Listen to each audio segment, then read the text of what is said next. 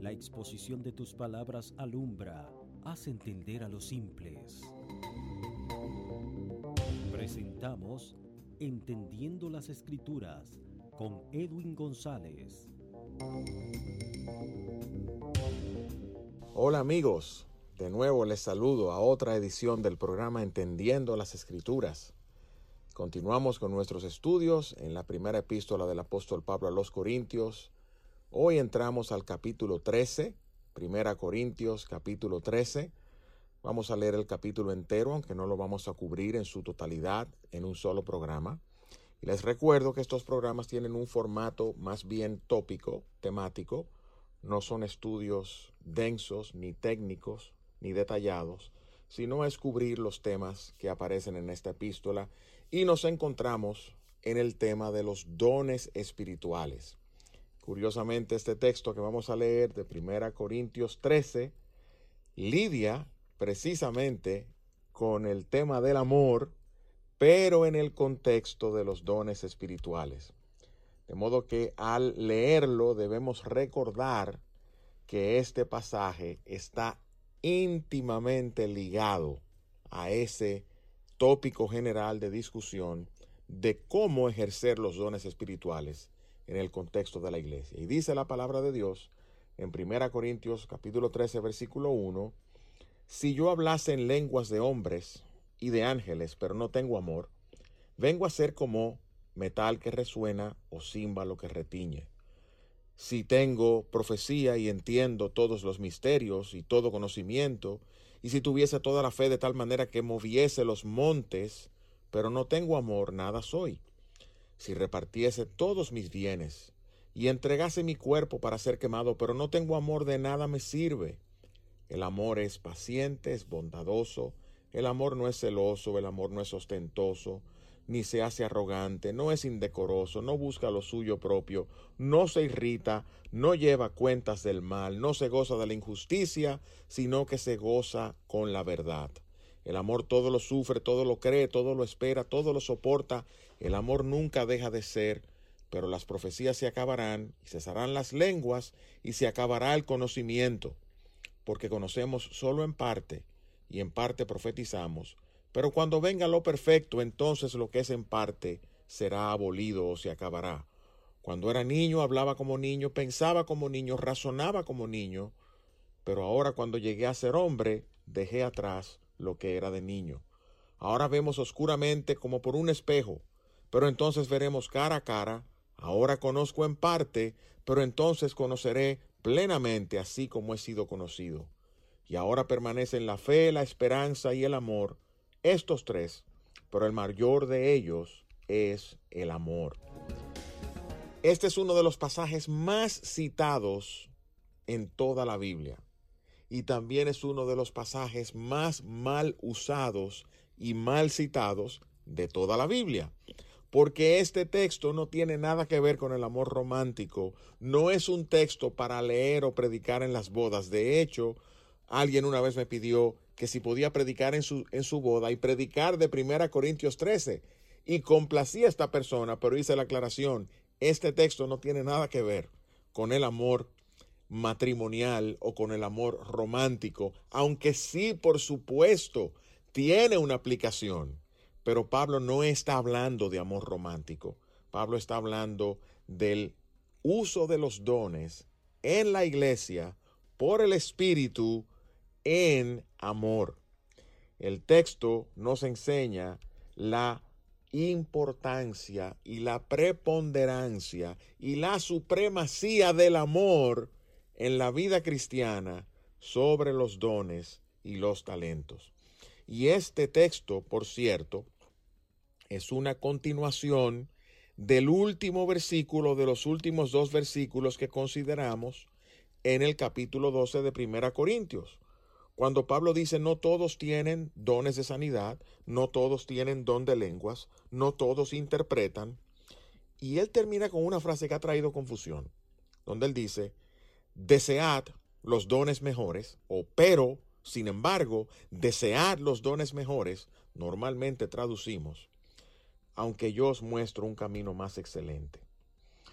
Quiero ser cuidadoso porque muchas veces nosotros los que enseñamos, los que predicamos, eh, decimos, bueno, en el griego esto significa, como si en el griego hubiese algún secreto especial que nuestras Biblias en español no tienen. Yo quiero hacer la aclaración que regularmente, normalmente, las Biblias que usamos son muy buenas traducciones y están hechas por expertos en idiomas, por expertos en español, por expertos en griego, en hebreo y por un grupo de expertos. Y es muy irresponsable que una persona como yo, que no soy un experto, se pare a cuestionar la traducción que usamos normalmente en nuestras Biblias. Pero permítanme con toda humildad hacer una salvedad sobre la traducción del versículo 31. Sucede que en el idioma original, en el griego koiné, donde aparece este versículo, se puede leer la misma terminación verbal como si fuese un modo imperativo, es decir, un mandamiento, o como si fuese un modo indicativo, es decir, una declaración de algo que ya está sucediendo. Déjame ver cómo explico esto mejor. Una cosa es que el versículo 31 lea y puede leer. No estoy diciendo que está mal traducido. Quiero respetar la labor de los expertos traductores. No quiero minimizar esto. Simplemente estoy describiendo una realidad. Una cosa es leer el versículo 31 diciendo, desead los dones mejores. Y otra cosa es leerlo diciendo, pero deseáis los dones mejores. Una cosa es leerlo como un mandamiento, otra cosa es leerlo como una descripción de algo que ya estaba pasando. ¿Y qué ocurre? Que en el original, cualquiera de las dos terminaciones del verbo celeo pudiese significar o que es un mandamiento o que es una descripción. Y parece que el texto es una descripción. ¿Por qué? Porque Pablo pasa a reprenderlos. Si Pablo les va a decir algo que reprende lo que era un espíritu de competencia, un espíritu de orgullo, un espíritu de querer mostrar quién tenía los dones más excelente, más excelentes, perdón, entre ellos, me parece a mí que lo lógico es tomar la, la lectura, la traducción del versículo 31 como Pablo decirle, ustedes deseáis o ustedes están deseando tener los dones mejores, pero yo ahora les quiero mostrar un camino más excelente. Y empieza a describir el amor y la supremacía del amor en el ejercicio de los dones espirituales. La lógica de Pablo es, el amor es mejor que hablar en lenguas, que profetizar, que tener todo conocimiento, que tener toda fe y aún que tener toda esperanza, porque de las tres grandes virtudes, fe, esperanza y amor, el amor es eterno. Algún día ya no vamos a necesitar tener fe, porque Pablo dice, hoy andamos por fe, no por vista, pero algún día andaremos por vista. No necesitaremos fe, veremos y ya no será necesario creer. Jesús le dijo a Tomás, Tomás, bienaventurados los que sin ver creyeron. Pero algún día vamos a ver y ya no hará falta creer. Algún día ya no tendremos que tener esperanza.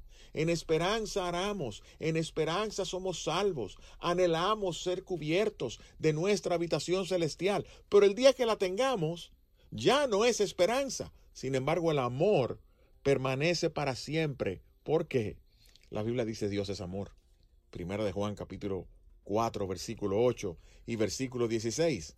Y Dios es eterno. La Biblia no dice Dios es conocimiento. Dios es profecía, Dios es fe, Dios es esperanza. La Biblia dice Dios es intrínsecamente amor. El amor permanece para siempre.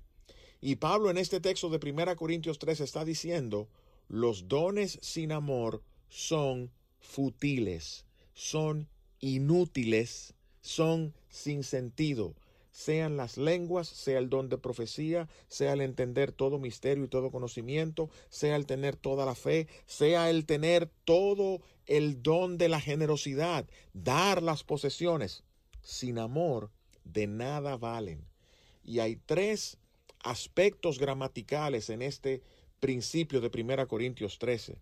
Primero, las cláusulas que aparecen al principio en esos versículos son condicionales. Pablo dice, sí. Cuando uno dice, bueno, si yo hiciera tal cosa, uno no está diciendo que la hace, uno dice si uno lo hiciera. Es una cláusula condicional. Los argumentos corren paralelos. Recuérdense, Pablo era un rabí, un rabino, Pablo era un maestro de sabiduría oriental. Los orientales escribían no con bosquejos, sino corriendo ideas paralelas o circulares o contrastantes. Todos los argumentos de Pablo son uno solo, que simplemente se repiten y se intercambian y se ilustran, pero es un solo argumento. Y sus declaraciones son hiperbólicas. ¿Qué significa una hipérbole en sentido gramatical, no en sentido matemático? Son declaraciones exageradas. Son exageraciones literarias para enfatizar o ilustrar un punto. Y Pablo está diciendo, hay un camino que es más excelente que el camino de los dones extraordinarios. Hay un camino que es más excelente, oh ustedes, corintios, que este deseo fanático, este, esta persecución codiciosa que ustedes tienen por mostrar que tienen los mejores dones, como los dones de lengua, de conocimiento o de profecía. Y ese camino más excelente es el camino del amor. Y Pablo empieza desglosando esos dones, porque él empieza diciendo, con relación al don de lenguas, si yo hablase lenguas de hombres y de ángeles. Yo creo que ustedes, los que me escuchan, han escuchado ese argumento muchas veces, que la palabra lenguas viene de la palabra glosa, glosa, glosolalia, es hablar un idioma. Glosa es el órgano de la lengua, pero glosolalia es hablar un idioma. Las lenguas eran idiomas de hombres con un significado. Ahora, eso no lo digo yo. Eso lo dice Pablo en 1 Corintios más adelante 14.10, cuando dice hay quizás muchos tipos de idiomas y usa la palabra lenguas. Hay quizás muchos tipos de lenguas en el mundo y ninguno es sin significado. Y eso es importante tenerlo en cuenta cuando se habla del don de lenguas. Y eso es consistente con el testimonio de Lucas, compañero de viajes de Pablo, en Hechos 2, 5 al 11, cuando él describiendo la llegada de Pentecostés, la llegada del Espíritu, el día de Pentecostés, dice que las personas les oían hablar en su propio idioma la palabra es lengua, en su propio lenguaje, en su propia lengua, y, y, se maravillaban porque decían, ¿cómo es que les escuchamos hablar en nuestra propia lengua en la que nacimos, cretenses, árabes, partos, medos, elamitas, etcétera? Les oímos hablar en nuestras lenguas, en nuestro propio idioma, las maravillas de Dios. Y Pablo dice, bueno, pero sí, pero también hay lenguas angélicas. Y ese es el favorito. No, pero es que yo hablo lenguas angélicas que nadie conoce.